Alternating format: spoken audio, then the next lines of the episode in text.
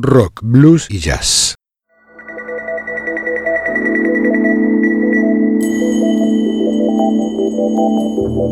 Desde algún rincón de una galaxia lejana llega una señal, una conexión inesperada con el futuro, una puerta sin picaporte, una travesía sin mapas ni brújulas. Esto es Ubik. Oídos para mirar, ojos para escuchar.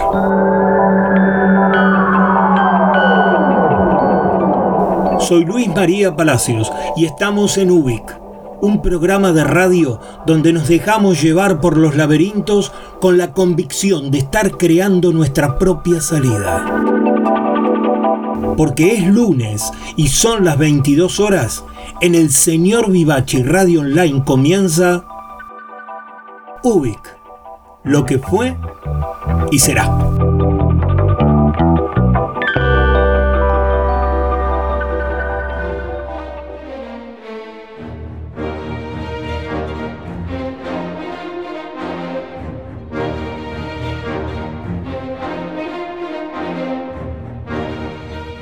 Buenas noches. Estamos iniciando una nueva travesía.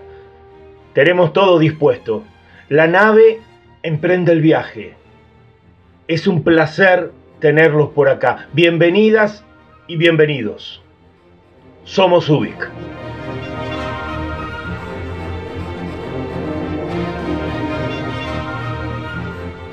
Cuando era adolescente, allá por mediados de los años 70, si sentías y contabas cierta incomodidad con el estado del mundo, con, con la realidad que nos tocaba vivir, siempre aparecía algún amigo que ofrecía un salvavidas. En mi caso personal fue el hermano mayor de un amigo que se alegró de esa incomodidad, que me invitó a su casa, me llevó ahí cerca del tocadiscos y comenzó ese tierno adoctrinamiento musical, como un entrenamiento poético. Libros, autores, músicos, canciones que van construyendo una postura, una, una ética, una, una mirada propia sobre una sociedad que se ilusiona que sea mejor. De esos tiempos, de aquellas tardes, llega justamente esta canción del grupo de Who, con una melodía y una letra que parecía estar hablándome a mí, directo, llamando a que me despierto. La gente intenta derribarnos, hablando de mi generación. Solo porque nos movemos, hablando de mi generación. Las cosas que hacen se ven muy frías, hablando de mi generación. Espero morir antes de envejecer, hablando de mi generación. Es mi generación, es mi generación, nena. ¿Por qué no se desvanecen todos, hablando de mi generación? Y no trates de comprender lo que todos decimos, hablando de mi generación. No estoy tratando de causar una gran sensación, hablando de mi generación. Estoy hablando de mi generación. Hablando de mi generación. Es mi generación. Es mi generación, nena. Mi, mi, mi, mi generación. Hablando de mi generación. Mi generación.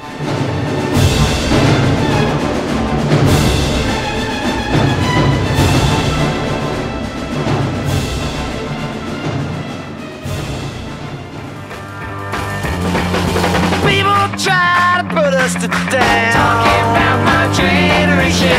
Just because we get around. Talking about my generation. Things they do look awful. Talking about my generation. I hope I die before I get old. Talking about my generation. This is my generation, baby. Why don't you all fade away? Don't try to dig what we all say. I'm not trying to cause a big sensation. I'm just talking about my generation. My generation.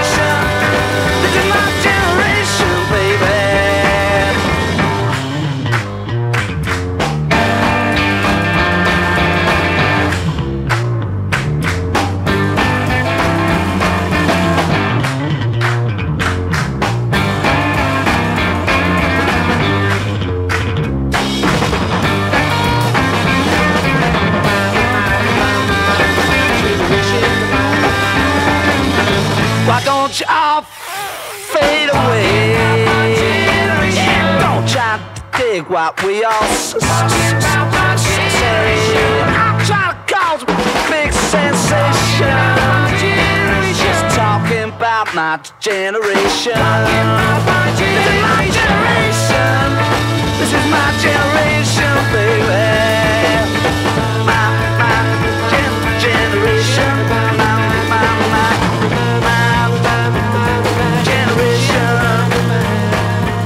People try to put us to down. Talking about my generation. Just because we c- c- c- get around. Talking about my generation. Things they do look awful cold. Talking about my generation. I hope I die before I get old.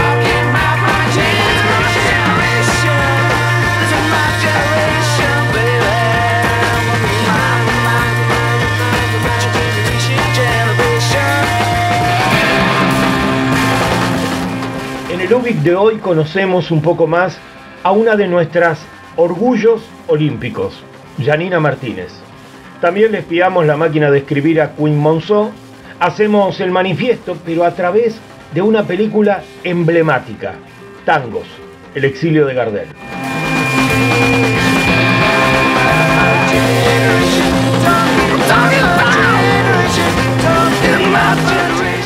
Ya estamos en viaje.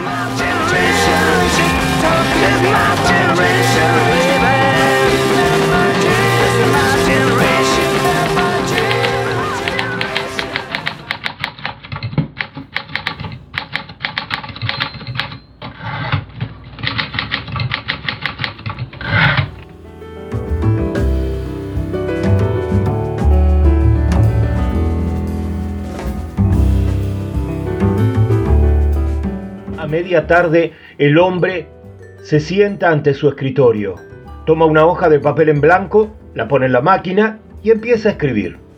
La frase inicial le sale enseguida, la segunda también. Entre la segunda y la tercera hay unos segundos de duda. Llena una página, saca la hoja del carro de la máquina y la deja a un lado con la cara en blanco hacia arriba. A esta primera hoja agrega otra y luego otra. De vez en cuando relee lo que ha escrito, tacha palabras, cambia el orden dentro de las frases, elimina párrafos, tira hojas enteras a la papelera. De golpe, retira la máquina, agarra la pila de hojas escritas, la vuelve del derecho y con un bolígrafo tacha, cambia, añade, suprime.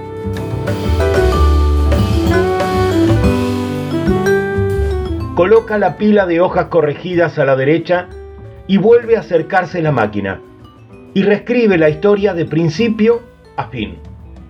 Una vez terminado, vuelve a corregir la mano y a reescribir la máquina. Ya entrada la noche, la relee por enésima vez.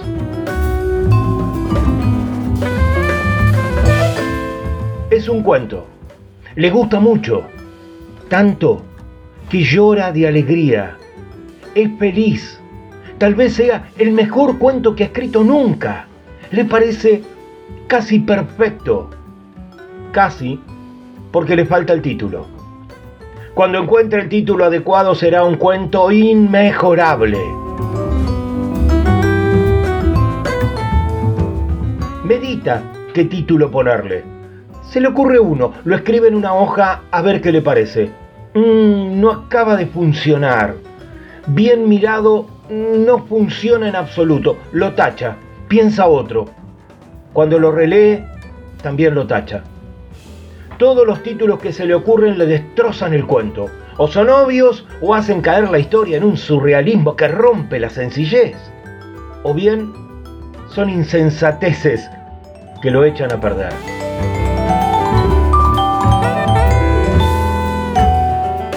Por un momento piensa en ponerle sin título. Pero eso lo estropea todavía más.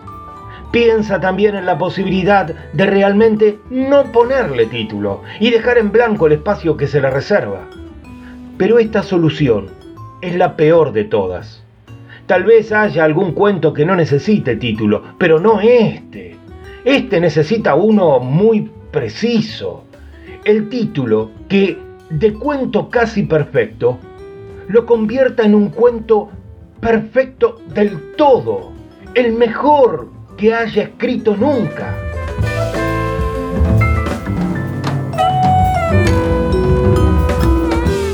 Al amanecer, agotado, se da por vencido. No hay ningún título suficientemente perfecto para este cuento tan perfecto, que ningún título es lo bastante bueno para él, lo cual impide justamente que sea perfecto del todo. Resignado y sabiendo que no puede hacer otra cosa, agarra las hojas donde ha escrito el cuento, las rompe por la mitad y rompe esta mitad por la mitad y así sucesivamente hasta hacerlo añicos.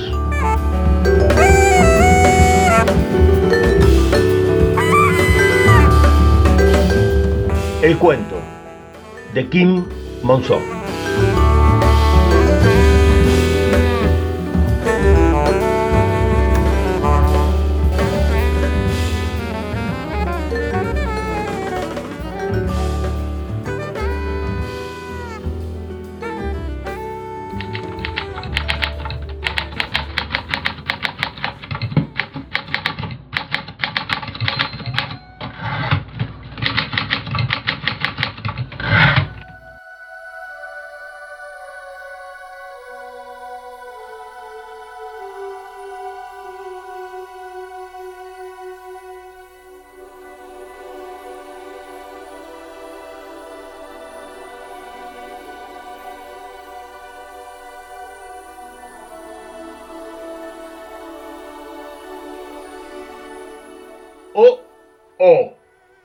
Orgullo olímpico.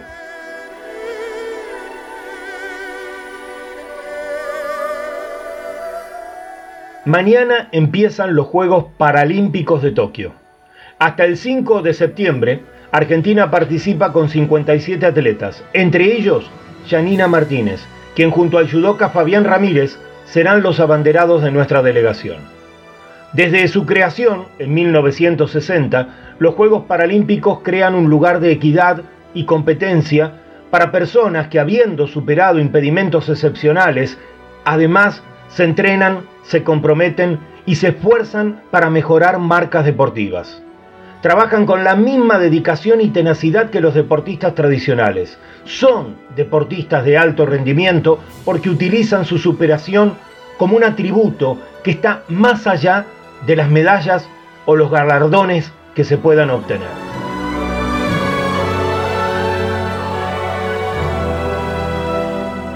En el planeta, más de mil millones de personas viven con su discapacidad. Es decir, hoy en día, un 15% de toda la población mundial necesita ser mejor considerados, más valorados y vivir en condiciones equitativas con el resto. Los juegos son un hito, un faro que se enciende, una llamada a la participación y a la reflexión. And also Hernandez Florian for Colombia, but will it be a Brazilian goal for Oliveira Cruz? She's just missed out. Martinez for Argentina. Martinez takes it. Nicolaitic in second place. Hernandez in. Soy Janina Martínez, Andrea en medalla um, oro. Yanina nació en 1993 en la ciudad de Rosario.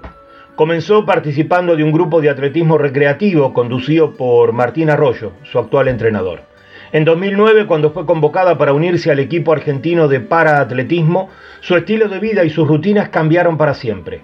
Aprendió a entrenar, a sostener una constancia, a vivir concentraciones, viajes a torneos, a enfrentar los ritmos y los desafíos de la competencia. Aunque mucho antes de todo eso, ella y su familia necesitaron entender que esto era posible, que las dificultades estaban para ser superadas. Y así lo cuenta su mamá. Fue fácil toda su infancia. Eh, ella recién caminó a los tres años y medio. Ya ni no se podía mm, parar hasta los tres años y medio que se que se corrigieron las caderas porque nació con una luxación de caderas también y estaba arrodillada en el corralito hasta que con las férulas y todo se corrigieron. Ahí a los tres años y medio dijo el doctor, bueno, vayan a comprarle zapatitos para pararse. Y después el padrino de Tamara eh, le regaló el andador, que ahí ya fue un logro grande. Desde ya que tanto la familia, el entrenador, su entusiasmo y un profundo sentido de la responsabilidad han sido esenciales para lograr tantos éxitos en competencias nacionales, mundiales y olímpicas. Fue entonces que, según su entrenador, apareció un inconveniente adicional. Janina sabía que cuando terminaba cualquier competencia recibía un premio, ganaba siempre y no creían que esa fuera la mejor manera de ayudarla a entender el valor de lo deportivo. En 2014 entonces solicitaron a la Asociación Rosarina de Atletismo que les permitieran participar en las pruebas contra atletas convencionales. Y de manera progresiva, Janina se va sumando a otros torneos hasta llegar a los campeonatos nacionales de atletismo. En ese proceso aprendió que existe algo más valioso que ganar y logró sentirse valorada por esa esforzada dedicación que pone cada día, todos los días. Aprendiendo a perder, elevó su nivel, cambió su actitud ante la competencia y la llevó dos años después, en Río 2016, a ganar la medalla de oro en los 100 metros llanos. El testigo más cercano de todo ese proceso es Martín Arroyo, su entrenador. Se divierte y disfruta. Y cuando uno ve eso, que un atleta disfruta en una pista de, atletismo, se siente eh, confiado en lo que uno está, en lo que uno está trabajando y, apoyado por, ese atleta que, que no falta nunca, que se toma con mucha responsabilidad, toda una familia detrás de una locura a veces como cuando pensamos que, esto era una locura, era un trabajo eh, a, pulmón y hoy en día eh, podemos disfrutar de todo eso y ya ni lo demuestra cuando corre. Así que sin duda yo la, defino como una persona que corre, se ríe cuando, cuando corre, que muy poco lo pueden hacer eso. Janina ahora mismo, en este momento, está viviendo esa alegría única de estar en un juego olímpico de compartir la villa, de encontrarse con otros atletas, de volver a competir para demostrar y demostrarnos que para entender el juego hay que saber emocionarse y aprender a disfrutar. Janina Martínez ya ganó para siempre.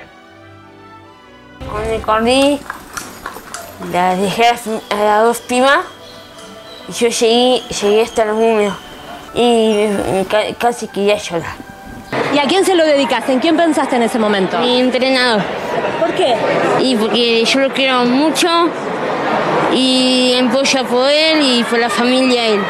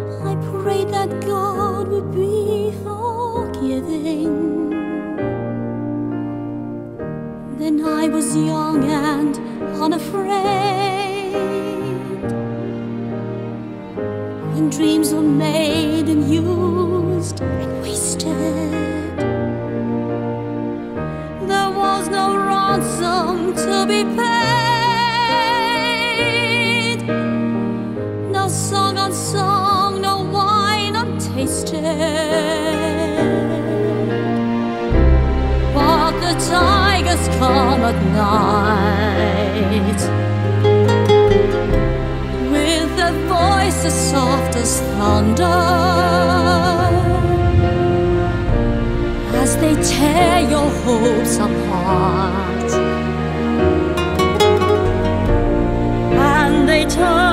to share.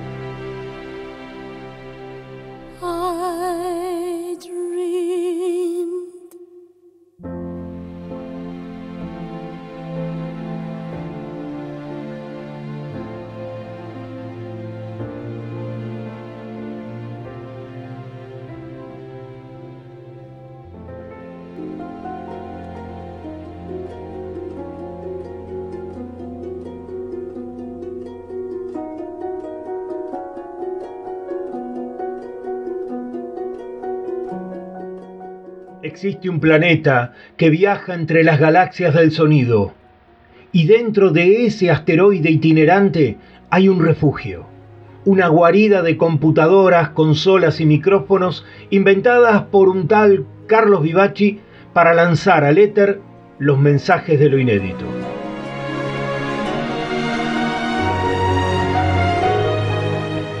Desde esta madriguera artística llamada El Señor Vivaci Radio Online se emite UBIC, como hoy, como cada lunes a las 22 horas.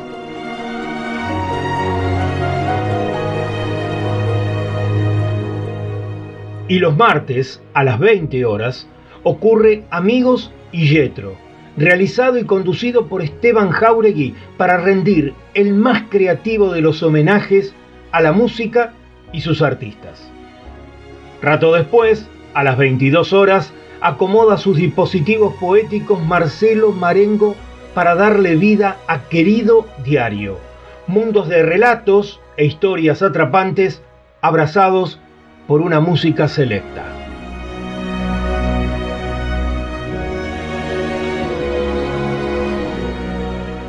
La radio está encendida y emitiendo las 24 horas. Sin embargo, cuando es miércoles y dan las 20 horas, se registra intenso tráfico sonoro justo en el momento que ocurre Nuevos Aires. Es el talento radial de Edith Di Blasio trayendo toda la movida emergente del arte independiente. Dentro de ese vigor radial, a las 22 horas, sucede el programa que le da sentido y proyección a esta radio. El señor Vivaci, una nave de itinerarios musicales con novedosos descubrimientos conducido con el personal estilo de Carlos Vivaci.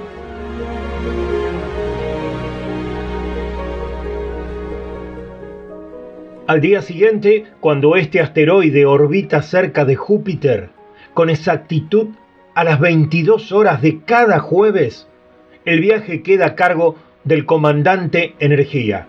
Se trata de B y B, baterías y vinos. El programa donde Mariano Bertaccini hace un suculento maridaje entre música y vinos.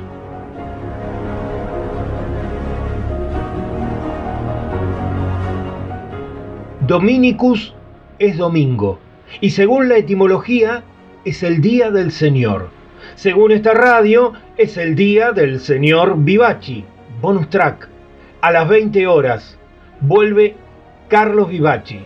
Cada domingo llega con oyentes, con amigos y entre todos arman un fogón radial inusitado.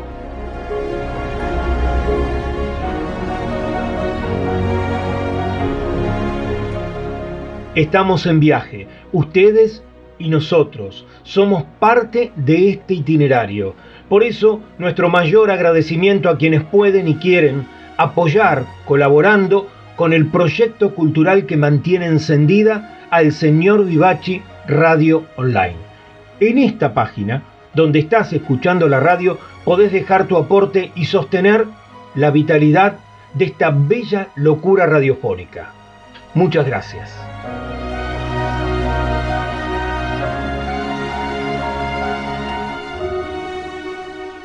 Estamos dentro de un planeta en constante viaje. Nos trasladamos entre las emociones de lo espontáneo. Eso que nos sostiene vivos. Lo hacemos porque nos genera sentido y pertenencia, porque nos gusta estar y saberlos, a ustedes cerca. A toda hora, todos los días, el señor Vivachi, Radio Online, transmitiendo desde el planeta de las preguntas infinitas.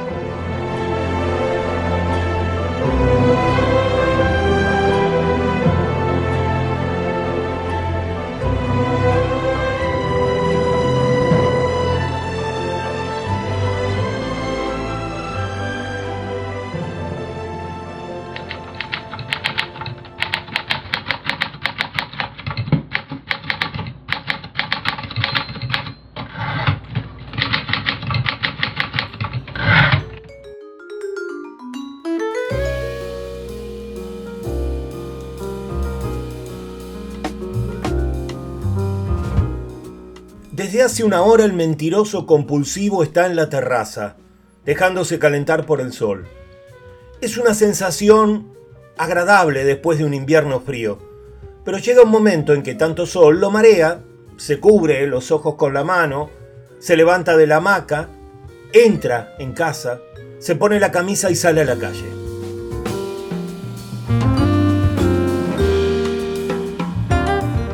Mientras atraviesa la explanada, contempla el automóvil abandonado desde hace dos años al lado del campo de fútbol, ya sin ruedas ni puertas. ¿Por qué no se lo llevan de una vez y lo convierten en chatarra? Una urraca vuela junto al cementerio, gira a la izquierda y toma la calle larga y en pendiente. Pasa por delante del bar que hay a mitad de calle. A punto de dejarlo atrás, se para. Duda un momento, no sabe si entrar o no y finalmente se decide. Empuja la puerta y deja caer un buenos días genérico, que sirve tanto para el dueño como para los que juegan al dominó en una mesa. Se apoya en la barra y pide una cerveza. El camarero se la sirve e inevitablemente le pregunta ¿Cómo va todo? El mentiroso le contesta que bien y da un gran trago de cerveza. El bigote se le queda blanco.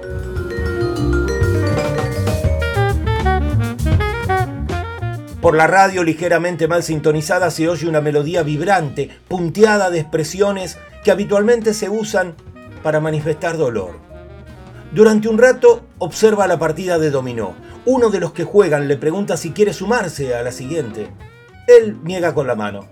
Se da la vuelta, bebe otro trago y contempla la ensalada rusa tras el cristal protector. El color entre dorado y amarronado de la mayonesa le quita las ganas de pedir una porción. El dueño, que ha visto que la miraba, le pregunta si quiere. El mentiroso le dice que no, porque si toma algo, después no cena y su mujer se enoja. El dueño sonríe porque esa es una broma habitual. El mentiroso no tiene mujer, ni vive con nadie. Y siempre pone la excusa de la mujer imaginaria. Por ejemplo, cuando quiere irse y los demás insisten en que tome una copa más. O cuando le dicen que el domingo vaya con ellos a jugar al fútbol y él no tiene ganas. A veces lo adorna con hijos. Una niña, que según el día oscila entre los 3 y los 7 años, y un niño, que primero no existía y ahora es incluso mayor que la niña. El dueño friega un vaso bajo el chorro de agua y está a punto de, como es ritual, cumplimentar la broma del mentiroso sobre la supuesta mujer, diciéndole que qué mujer si no tiene. Pero, antes de que abra la boca, El mentiroso le pregunta a él, pero con voz lo bastante alta como para que todo el mundo lo oiga, si ya ha visto el circo que están mo- montando en la explanada. El dueño seca el vaso.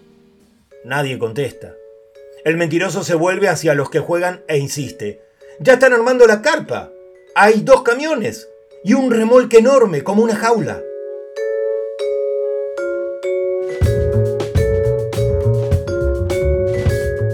Uno de los que juega alza una ceja, lo mira y le dice que sí, sí, sí, seguro, seguro. El mentiroso finge indignación. ¿Qué? ¿Qué querés decir con eso? Decís seguro. ¿Que no es verdad? Jura que en la explanada están montando un circo. Ha visto en el suelo las letras hechas con bombitas que pronto lucirán sobre la carpa. Circo ruso. La carpa, dice ahora, ya está casi montada. Hay cuatro camiones, no cuatro, no, no, cinco. Y seis jaulas con leones y tigres.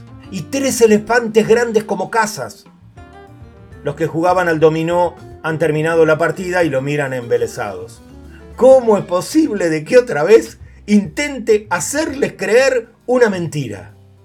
¿Cómo podrían, por muy buena voluntad que pusiesen, creer aquel hombre que miente siempre, que miente incluso cuando no tiene necesidad, ni hacerlo le da ningún beneficio?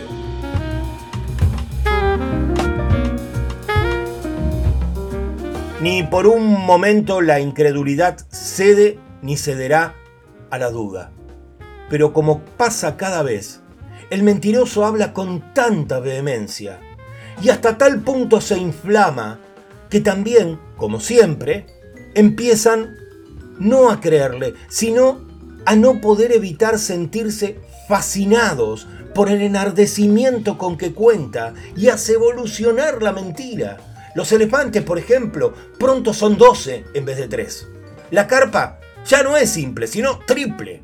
Y los camiones, aparcados los unos al lado de los otros, en hileras densas, enseguida ocupan el espacio de un campo de fútbol.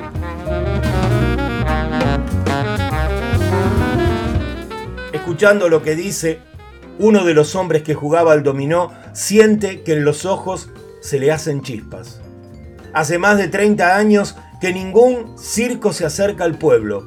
Y es seguro que tal como van las cosas, nunca ningún otro circo volverá a plantar la carpa en la esplanada.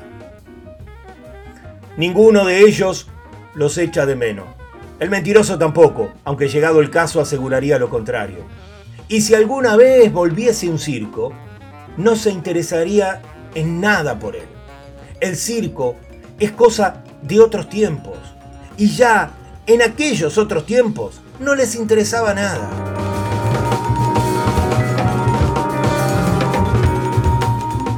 Ese desinterés por el circo, sin embargo, no impide que todos escuchen con ilusión cómo despliega los toldos, cómo monta la carpa sobre carpas ya montadas, cómo hace que redoblen los tambores y cómo multiplica los trapecistas con una convicción admirable. Tanto más cuanto que ni remotamente se le ocurre la posibilidad de que ninguno de los que le escuchan le crea, ni mucho menos de que a fuerza de insistir, insistir en eso, él mismo acabe creyéndoselo. Solo uno de ellos, que está un poco sordo, pregunta con voz innecesariamente alta si alguien juega una nueva partida, pero no le contesta a nadie. Ya otro ha propuesto ir inmediatamente a la explanada. No necesita animar al resto, se arengan los unos a los otros, se ponen abrigos y bufandas, ya están en la calle, caminando al lado del mentiroso que habla de una pirámide de 36 equilibristas montados en 8 monociclos y de un caballo funambulista. El último en salir es el dueño del bar, que se pone la campera, despacha al que está un poco sordo, cierra la puerta con llave y empieza a correr hasta que se suma al grupo de hombres que se apresuran yendo calle abajo.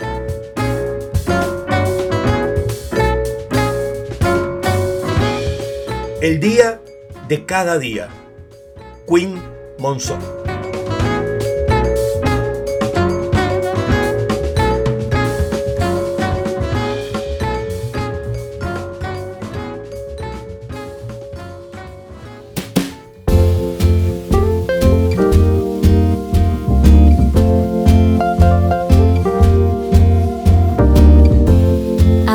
what you're doing on this Sunday afternoon. We should get coffee someday soon.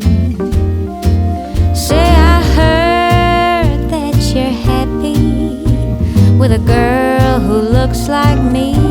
That's super cool. That's what you wanted, that's what you need.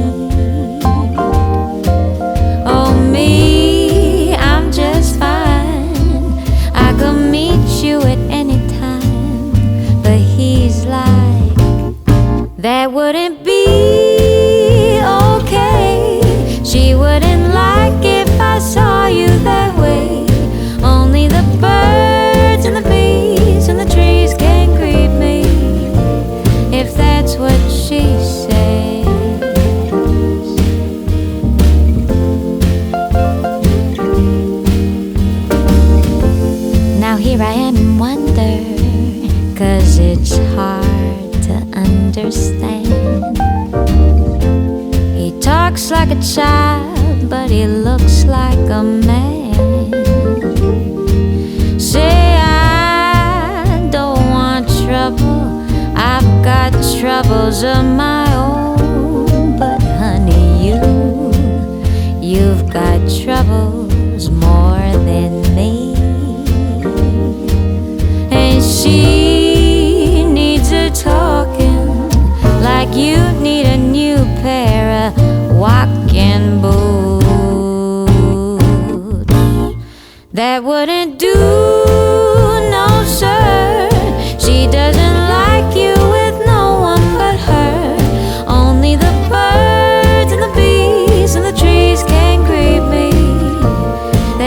she prefers.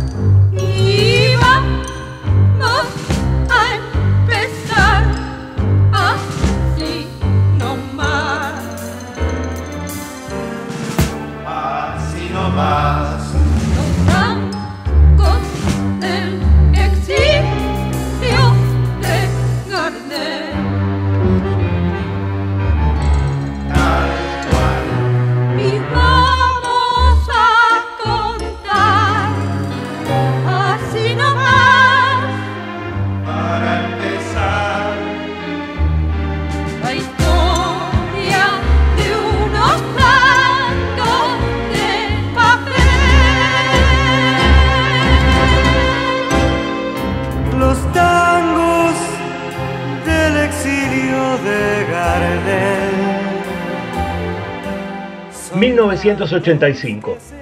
Tangos. El exilio de Gardel. Una película emblemática del cine argentino. Todo un manifiesto de una época. La vida en el exilio y los sueños para crear un país nuevo. De inventarnos a nosotros mismos, desde adentro, y con los que comenzaban a regresar a Argentina luego de aquella noche tan oscura y tan terrible.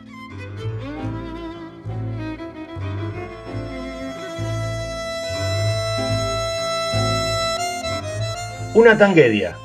Tanguedia, tango y comedia. Un género de cine novedoso y al mismo tiempo un crudo resumen de nuestra historia. Un pequeño asomo a nuestra identidad. Tragedia, tango y comedia. Esa parte sustancial de nuestra identidad argenta.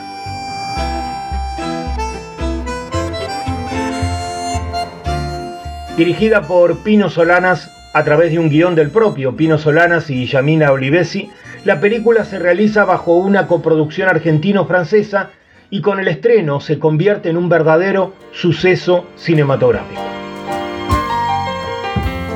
He venido a secuestrarte y a inventar otro final. Te esperaba para amarte, lo demás ya me da igual. El final es lo que asusta, como en todas las pasiones. El amor a mí me gusta si lo hacemos con canciones. He venido yo en tu auxilio y a llevarte así lo espero. Exilio, eso sí que me da miedo. Sigo siendo yo el auto y la llevo a Buenos Aires. La tanguería, nuestro amor, todo allá sigue en el aire. No es verdad, está cambiando y Juan uno nos espera. Pero aquí voy mejorando y además, si te creyera, Te lo juro, no te miento, la pondremos en cartel. no me vengas con el cuento, anda a cantarle a Gardel. Que te llevo, Que quiero y me da miedo, te digo que no juego, que te quiero y que no puedo. que te digo que te llevo. Tangos El exilio de Gardel. Un grupo de artistas argentinos exiliados en París durante la dictadura buscan representar una tanguedia, una comedia con mezcla de tragedia contada a través de los tangos de Carlos Gardel. Mientras evocan el país que han dejado al inicio de la dictadura, los sentimientos del desarraigo, la alegría de aprender a resistir y las nostalgias de lo perdido, tejen un relato de héroes cotidianos, de personas comunes buscando tan solo cumplir su sueño.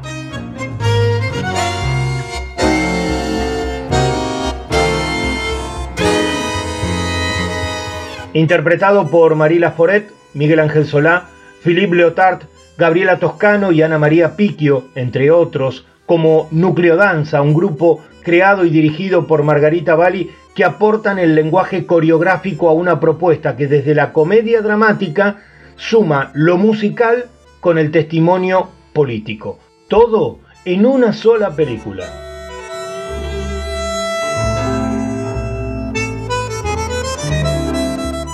Una historia que despertó el entusiasmo por hacerlo nuevo, por encontrar caminos donde parece que no los hay, por salir de ese terrible entre paréntesis y buscar cómo construir un país más inclusivo. Ya desde el guion, la película tiene una estructura poco habitual y así lo cuenta el mismísimo Pino Solanas. Porque yo había construido yo un guion, que era un guion, en lugar de ser un guion de peripecias donde una es efecto o causa de la otra. Era un guion de acumulación. Es una acumulación de situaciones en paralelo, un fresco coral de cuentos del exilio. En lugar de tener una película argumental con la estructura de suspenso a la policial, había preferido hacer una antología de cuentos del exilio. La primera versión del, del guion, que por ahí la tengo que tener, era de una pálida espantosa. Estaban los mismos personajes, pero era una película dramática, trágica, con el exilio por detrás, los que se, no volvían, otro que moría, no faltaba un suicidio, las historias del exilio, las rupturas afectivas, sentimentales, la separación con los hijos. Todo eso es espantoso, la muerte de tus seres queridos. Pensá que mi madre se me muere en el año 76. A tres meses de haber llegado a Europa, yo me acuerdo que de Roma yo le damos por teléfono a mi madre, un calor del al, al costado de la Piazza del Popolo. Y me entero. Es más o menos la escena de la película. Me sale una invitación para ir a Caracas. Había un encuentro de cine, alguna cosa de este tipo. Y ahí me proponen participar en una coproducción. Me vuelvo a París y vuelvo a Caracas para escribir una versión que incluyera a Venezuela. Alida Ávila es esta queridísima amiga que me da un gran apoyo, un gran apoyo afectivo en esta soledad que yo vivía. Pasé 30 o 40 días en Caracas y escribo una versión ya jugando con el tema. Me cambia la visión y es paralelo a mi primer regreso a Buenos Aires. Y aquello para mí fue una fiesta extraordinaria, regresar a Buenos Aires, las calles, todo. Yo, yo vivía un renacimiento. Y ese espíritu es el que se va a imponer en la película.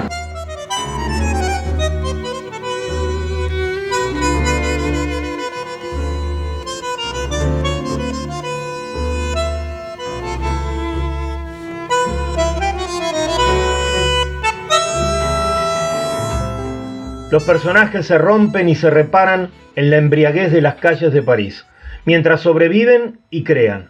Interpretar esa realidad que los atraviesa los está definiendo al mismo tiempo. Una historia de muchos, un sentimiento de muchos que encuentra sus melodías y ritmos en la música compuesta por Astor Piazzolla, José Luis Castiñeira de Dios y las letras de las canciones escritas por el propio Solanas crear también esos planetas musicales, componerlos, grabarlos, tuvo sus propias historias paralelas. Yo soñaba con Piazzolla, pero había un gran conflicto. Habíamos interrumpido nuestra relación y nuestra amistad. Cuando Piazzolla en marzo del 78 decide regresar a la Argentina y almuerza con Videla en la casa de gobierno, y Bocón Astor dice cosas y hace declaraciones diciendo pestes de los exilados, todos marxistas, revolucionarios, subversivos. Yo lo viví muy mal, la verdad, dolorosamente lo viví. Pasan los años y él vuelve a París, en el 83 creo, a un concierto, y los exilados, yo no estaba en París, los exilados le tiraron tomates, huevos, etcétera, en el concierto. Y Piazzolla se fue indignado, más todavía enojado con el exilio. Pero había que conseguirlo. Por supuesto, ante la crítica de muchos de mis amigos, eh, y hablé como dos horas, creo que me costó un brazo de la factura del teléfono. Fue una discusión, nos dijimos de todo, pero le dije, Pastor, no, no podés dejar de hacerlo. Esta va a ser una gran película, es una coproducción.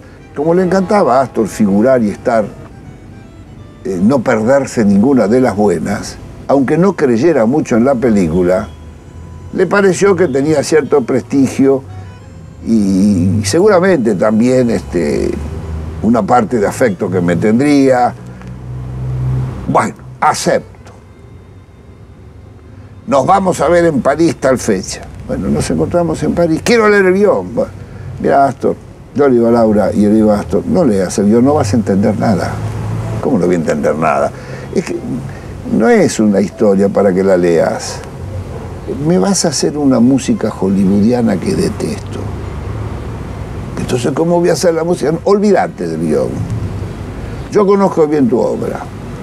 Yo me llevé escritos, los, no me acuerdo si eran 15 temas o 20 temas o 10 temas.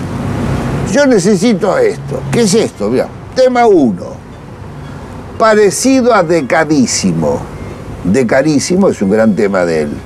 Pero no es de Carísimo, ¿eh? Pero el espíritu es de Decarísimo. ¿eh? Y así sucesivamente. Y le puse la duración. Lo aceptó. Me vas a mandar un piano. Bueno, está bien. Al hotel un piano, una semana. Eran 45 minutos de música. ¿eh? En una semana. Se lo mandé un lunes al piano. Ya el jueves me llama, está lista la música. Vení a oírla. Ya está lista. Sí, vení mañana a oírla. Fui el viernes a oírla. Me pasó los temas ahí, me pareció excelente. ¿Me lo pasás de vuelta? Vos tenés un sapo en el oído, no, no lo oíste. No, pasámelo de vuelta. Tenía muy mala leche, Astor. ¿Y cuándo grabamos, Astor? Eso era septiembre, por ejemplo, octubre. Agenda. Puedo grabar el 4 de noviembre, noviembre, en Bruselas. Astor, mirá que yo empiezo el 10 o el 12 de diciembre a rodar. Y tengo que preparar las coreografías. No tengo otra alternativa. Buscate otro. ¿Con quién lo, lo tengo que hacer con el quinteto? Acá solamente esto lo puedo hacer rápido con el quinteto. Bueno, me pareció bien porque el quinteto, de toda la música de Piazzolla, de todos los conjuntos que tuvo, creo que es el más auténtico, el más logrado. En fin, me encantó la idea. Tenemos que empezar a las 8 de la mañana y a las 5 me voy. A las 5, entonces, pero en 8 horas vamos a grabar esto y hay que mezclarlo. Vos, tranquilo. Vamos a ir a tal estudio, llamó por teléfono, había estudio. Yo toco sábado y domingo en Bruselas, venite el domingo y a las 7 de la mañana del lunes me pasás a buscar. Una niebla, me fui en auto, tardé cualquier cosa porque no sabía nada de la autorruta. Estoy en el concierto, a las once y media de la noche en el hall esperando que salgan. Bueno, vamos, los llevo al hotel. Al hotel. Y si nosotros no hemos cenado, me dice. Ah, bueno, no. No, llevarnos a cenar. Todos a cenar a la Plaza Mayor a Bruselas. A las 12 llegamos a un restaurante. Estuvimos hasta las dos y media de la mañana. Se comieron todo, chuparon todo, mientras Astor seguía contando anécdotas de cuando estaba en la orquesta de Troilo como primer bandoneonista en el Tabarís y veía cómo relojeaban a las minas que trabajaban para ellos, eran cafillos, todas esas historias. A las 3 de la mañana lo dejé en el hotel, yo convencido que no se grababa. No voy a grabar cuatro horas. Si lo paso a buscar a las siete y media, que yo empezar a buscar. Otra depresión.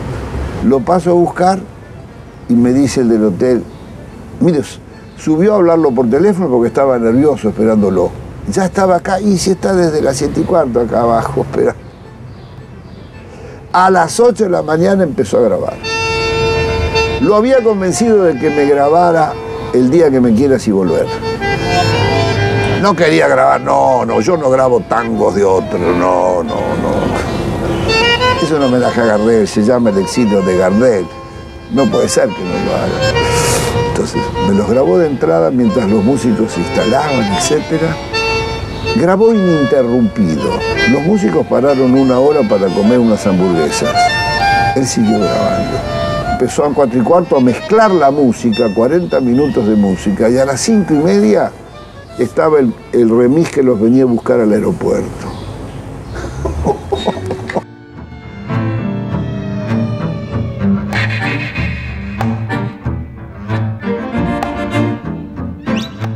Quizás en alguna encrucijada de nuestras emociones, todos estuvimos exiliados durante aquellos fatídicos años.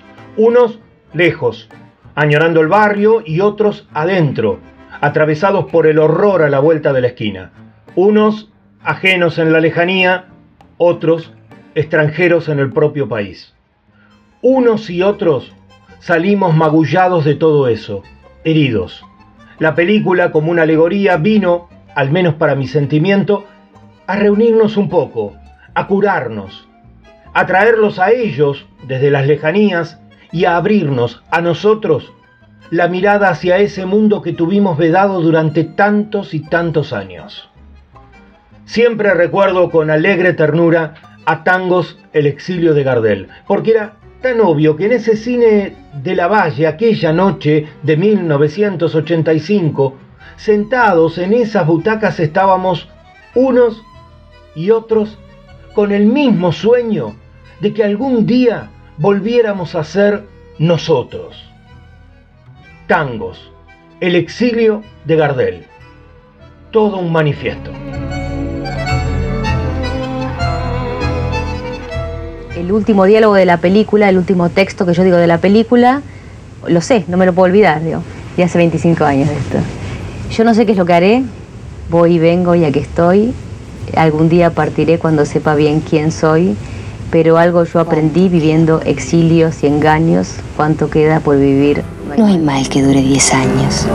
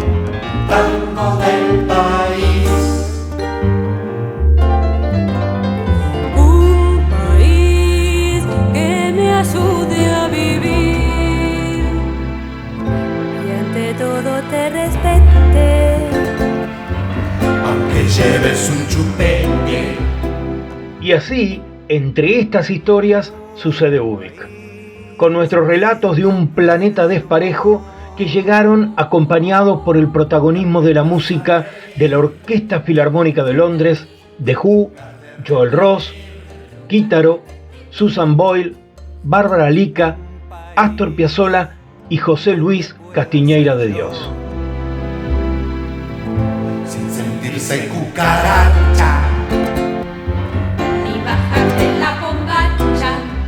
Las ciudades se abren hacia la nueva normalidad. Ojalá que nuestras emociones y sentimientos nos ayuden a crear estas transformaciones que tanto necesitamos. Gracias por estar conectados. Gracias por ser parte de UBIC. Salgamos a disfrutar y sigamos cuidándonos. Buenas noches y buena vida.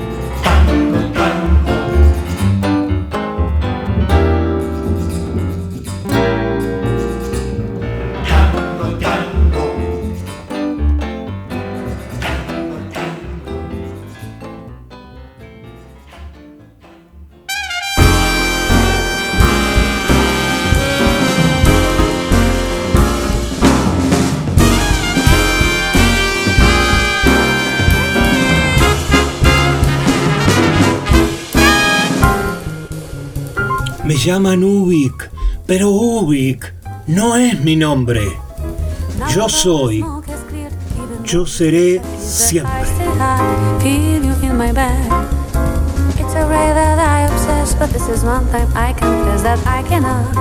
Hasta acá hemos sido apenas un indicio perdido en el universo. Muchas gracias por estar ahí y viajar conmigo en este programa. Nos quedamos flotando en el aire hasta reencontrarnos en el próximo capítulo o navegando las redes. Y no te olvides, estás invitado a sumarte a cada programa de este oasis radial llamado El Señor Vivachi Radio Online.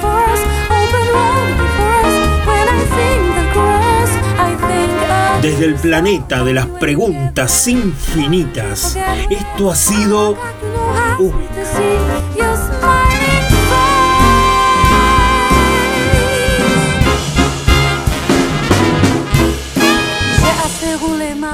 Buena vida, cuídense y hasta la próxima. Lâche prise.